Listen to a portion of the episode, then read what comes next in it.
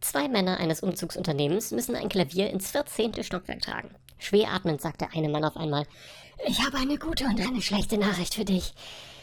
Die gute ist, wir haben es schon bis in den zehnten Stock geschafft. Und wie lautet die schlechte Nachricht? fragt der andere Mann. Wir sind im falschen Haus.